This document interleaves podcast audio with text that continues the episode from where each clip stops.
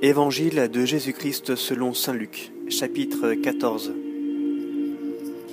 Et il advint, comme il était venu un sabbat chez l'un des chefs des pharisiens pour prendre un repas, que était à l'observer. Et voici qu'un hydropique se trouvait devant lui. Prenant la parole, Jésus dit aux légistes et aux pharisiens, Est-il permis le sabbat de guérir ou non? Et eux se tinrent quoi? Prenant alors le malade, il le guérit et le renvoya. Puis il leur dit, Lequel d'entre vous, si son fils ou son bœuf vient à tomber dans un puits, ne l'en tirera aussitôt le jour du sabbat? Et il ne put rien répondre à cela. Il disait ensuite une parabole à l'adresse des invités, remarquant comment ils choisissaient les premiers vivants. Il leur disait, Lorsque quelqu'un t'invite à un repas de noces, ne va pas t'étendre sur le premier divan, de peur qu'un plus digne que toi n'ait été invité par ton hôte, et que celui qui vous a invité, toi et lui, ne vienne te dire Cède-lui la place. Et alors tu devrais, plein de confusion, aller occuper la dernière place. Au contraire, lorsque tu es invité, va te mettre à la dernière place, de façon qu'à son arrivée, celui qui est invité te dise Mon ami, monte plus haut alors il y aura pour toi de l'honneur devant tous les autres convives. Car quiconque s'élève sera abaissé, et celui qui s'abaisse sera élevé. Puis il disait à celui qui l'avait invité, Lorsque tu donnes un déjeuner ou un dîner, ne convie ni tes amis, ni tes frères, ni tes parents, ni de riches voisins, de peur qu'eux aussi ne t'invitent à leur tour, et qu'on ne te rende l'appareil. Mais lorsque tu donnes un festin, Invite des pauvres, des estropiés, des boiteux, des aveugles. Heureux seras-tu alors de ceux qui n'ont pas de quoi te le rendre, car cela te sera rendu lors de la résurrection des justes. À ces mots, l'un des convives lui dit Heureux celui qui prendra son repas dans le royaume de Dieu. Il lui dit Un homme faisait un grand dîner, auquel il invita beaucoup de monde.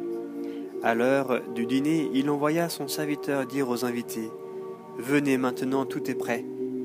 Et tous, comme de concert, se mirent à s'excuser. Le premier lui dit J'ai acheté un champ et il me faut aller le voir. Je t'en prie, tiens-moi pour excuser. Un autre dit J'ai acheté cinq paires de bœufs et je pars les essayer. Je t'en prie, tiens-moi pour excuser. Un autre dit Je viens de me marier et c'est pourquoi je ne puis venir. À son retour, le serviteur apporta cela à son maître. Alors, pris de colère, le maître de maison dit à son serviteur Va-t'en vite par les places et les rues de la ville et introduis ici les pauvres, les estropiés, les aveugles et les boiteux. Maître, dit le serviteur, tes ordres sont exécutés, il y a encore de la place.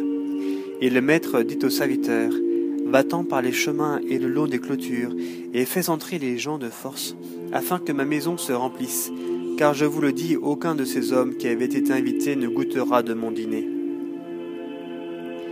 Des foules nombreuses faisaient route avec lui, et se retournant, il leur dit, Si quelqu'un vient à moi sans haïr son père, sa mère, sa femme, ses enfants et ses frères, ses sœurs, jusqu'à sa propre vie, il ne peut être mon disciple.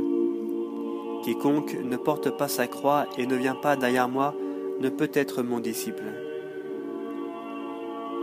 Qui de vous, en effet, s'il veut bâtir une tour, ne commence par s'asseoir pour calculer la dépense et voir s'il a de quoi aller jusqu'au bout De peur que s'il pose les fondations et ne peut achever, tous ceux qui le verront ne se mettent à se moquer de lui en disant Voilà un homme qui a commencé de bâtir et il n'a pu achever.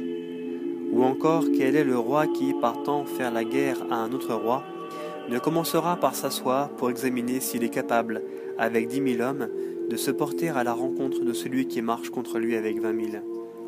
Sinon, alors que l'autre est encore loin, il lui envoie une ambassade pour demander la paix. Ainsi donc, quiconque parmi vous ne renonce pas à tous ses biens ne peut être mon disciple.